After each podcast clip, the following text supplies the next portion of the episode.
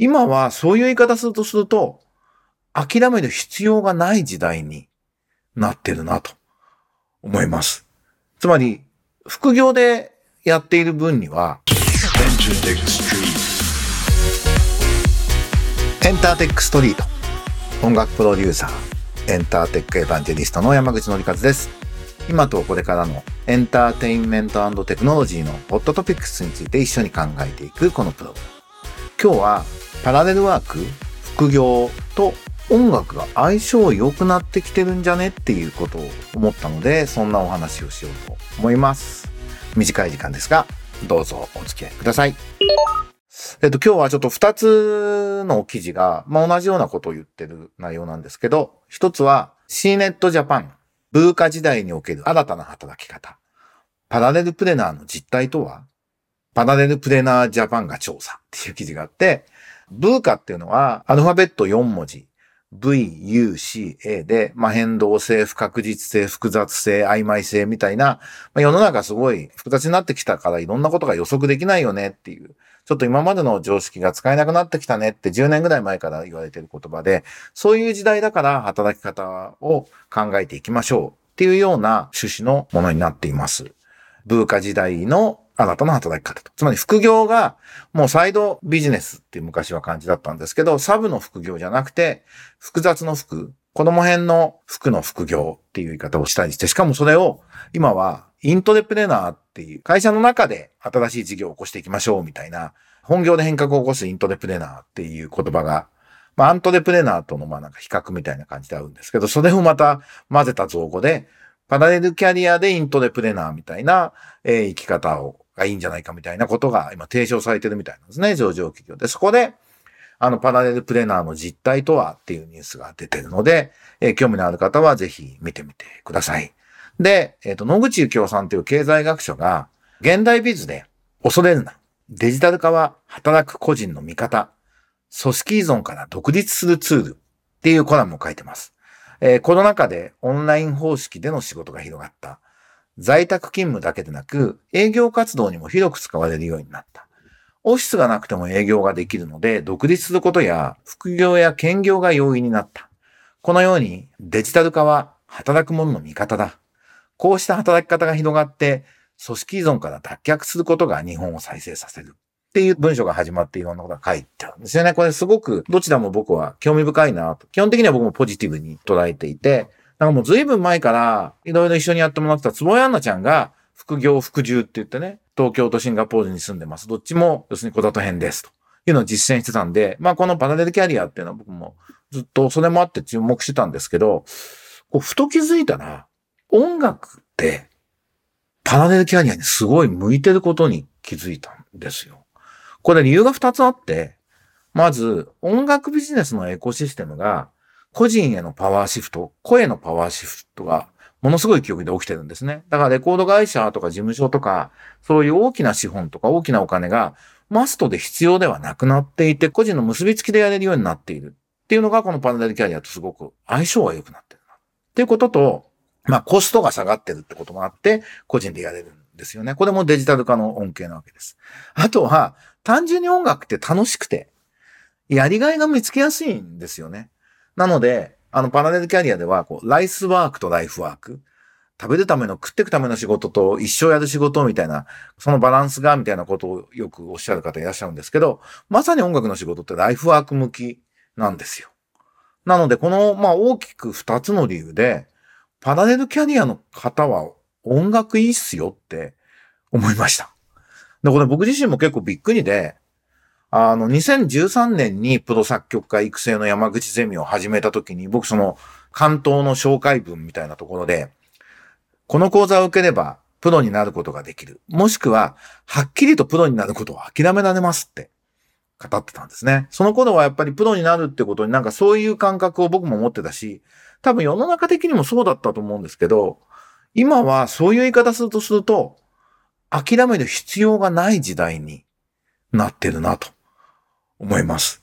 つまり、副業でやっている分には、作曲家やめる必要ないんですよね。これはすごく面白いなと思います。あとは、前回も話しましたけど、今年、音楽マーケターっていう職業はこれから非常に有望というか今、日本の音楽界的にはそこが一番の pain、困ってることなんで、音楽マーケターっていうのをやりましょうって言って、音楽マーケティングブートキャンプっていうのをやってるんですけど、ものすごい盛り上がっていて、すごい優秀な、これまで音楽と関わってなかった人たちがたくさん集まってくれてて、こう面白いなと思ってるんですけど、まさに音楽マーケターと音楽家が個人と個人でインディペンデントに自己責任で結びついて、これからヒット曲を出ていく、そういう時代が、ああ、日本でもこれ始まるなーって思ってます。で、その時のポイントって、やっぱコミュニティの力だなって思うんですよね。山口ゼミって卒業生がコライティングファームっていう、まあ作曲家のクリエイター集団を作っていて、もう150人ぐらいいるんですけど、ここが非常にワークしてるというか、このコミュニティパワーでコライティングファームって多分いろんな採用だったり、結果が出てるなっていうふうに思うんですよね。で、これ閉じたコミュニティじゃないんで、外と繋がるときもコミュニティがあることによって外部の人ともネットワークが作っていきやすいコーライティングのキャンプをオンラインでもやったりとかしてるんでね。なんか僕がもともと言い出しっぺでオーガナイザーなんですけど、もうコミュニティって自走するものだなと思いますし、音楽マーケターに関しても同じようなことが起きるだろうし、まあ起きていきたいなと思います。なので、まあちょっとセミナーの宣伝になっちゃうんですけど、山口ゼミを受けて作曲家になる。音楽マーケティングブートキャンプを受けて音楽マーケターになる。これどちらも副業で可能です。で、やりがいはあるし、あと、まあ、ヒット曲っていう夢もあります。なので、副業で始めていきながらやっていくってことが今これだけやりやすい時代になったら、これ昔より、やっぱ昔はね、バイトしながら頑張って、結果出してスターになれなければ、ヒット曲出さなければ諦めるみたいなキャリアプランだったんですけど、音楽家って、これからはそういう時代じゃなくなってるんだなっていうのは、この二つの記事を読んで、ああ、世の中変わったって思いました。僕の仲間のね、脇田隆が3、4年前かな。まだコロナの前でしたけど、ニューメドの前養成講座っていうのをやっていく中で、山口さん、趣味音楽ビジネスってあってもいいですねって言って。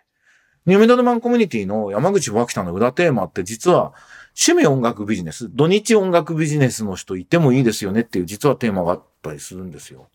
で、僕とか脇田ってまあ、石にかじりついてもヒット出してやるっていう、プロである金地みたいなことで生きてきた人間なんですけど、そういう僕らが、趣味音楽ビジネスとかあっていいよねって心底思える時代になったっていうのは、すごい面白いなと思います。だパラレルワークっていう考え方はね、当たり前になってきてるなと。で、これ、今僕の本業のスタートアップスタジオっていうことにもすごく関係してきていて、もうスタートアップスタジオってコミュニティだと僕は思ってるんですよ。起業家のためのコミュニティの、としての環境を用意していくのがスタートアップスタジオだなというふうに思っていて、そんな中でもう人生100年時代、ライフプラン考えなくちゃいけないですよねっていう時に、パラレルワークっていうのは当たり前になってった時に、企業も何回も何回もすればいいんだと思うんですよね。もちろんそこそこ成功してエグジットして企業を売ってまた一からやるとか、もちろん失敗してしまう場合もあるんですけど、何度もシリアルアントレプレナーって言葉がありますけど、何度も起業するっていいですよね。だから高校生、大学生で起業して、で、いろいろあって60過ぎてまた起業してみたいな。そんな時代になってるし、こうそういう自由な生き方みたいなことを、まあ、応援していくってなんか上からになっちゃいますけど、なんかそういうネットワークのハブになるようなことを僕自身やっていくんだな。でもちろんね、そんな中で、こうね、世界で戦っていく、中国の IT ジャイアンツに負けない、ガファニとやり合えるサービス、事業、会社を作っていくっていうのはもちろんロマンとしてっていうとなんか、ぼんやり考えてるだけじゃなくて、そのターゲットとして、目標としてそれはやんなくちゃいけないと思ってることでもあるんですけど、なんかその裏には、こういう人が自由にインディペンデントでやっていける時代になったっていう中で、まあユーザーもそうなっていくってこともあるんで、そういうユーザー向けのサービスを作っていくってこともね、またあるんで、もう会社人間みたいなのっていうのは多分、昭和型の、こう、モデツ社員みたいなあり方って、まあもう、いろんな意味で無理じゃないですか。だから、パラレルワークとか、パラレルプレナーとかっていうのは、非常に面白い考え方だなと。ちょっと僕もそれには、こう促進していきたいし、エンタメの仕事すごいパラレルワークに向いてるってことが分かったんで、ってことは僕なんか、その、エンタメビジネスが分かってる人間は、多分、モジュールにいろんなことをしてってあげること。モジュールを360日、そのことだけ考えて、それしかやらないのが素晴らしいですみたいな価値観も、もちろんその価値観がなくなったわけじゃないんですけど、こう、モジュールがあって適宜、適切にそれを選んでいきながら、副業としてやっていくみたいな環境を作っていくっていう役割だったりするんだな面白い時代になってるなそして自分自身の意識の変化？多分10年前だったら、趣味で音楽ビジネスやりたいとかいうやつたらぶっ飛ばしてたと思うんですよね。何言ってんだバカお前名前もんじゃねえよって間違いなく思ってたと思うんですけど、今はパラレルキャリアで副業でやれるんでみんな音楽マーケターとかやったら作曲家もできるよ。コーライティングってそういうのに向いてるよって僕自身が旗振り役になっているっていうね。不思議な時代だなと。そんな風にこの記事を読んで思いました。ということで、エンターテックエヴァンジェリストのエンターテックストリート。今日はパラレルワークと音楽って相性いいよ。そして週末企業って言葉もありますが、パラレルに何度もシリアルアントレプレナーになっていこうよっていうような、そんなお話をしてみました。いかがでしたでしょうか？なんか東京都もやったあの、飲食店への意味不明の営業自粛要請を全面撤回したそうですね。なんか街に賑わいが戻ってきて、これからこうね、秋も深まっていくっていう、なんか、いいことだなと思いますので、食欲の秋を楽しんでいきましょう。ということで、また来週お会いしましょう。バイバイ。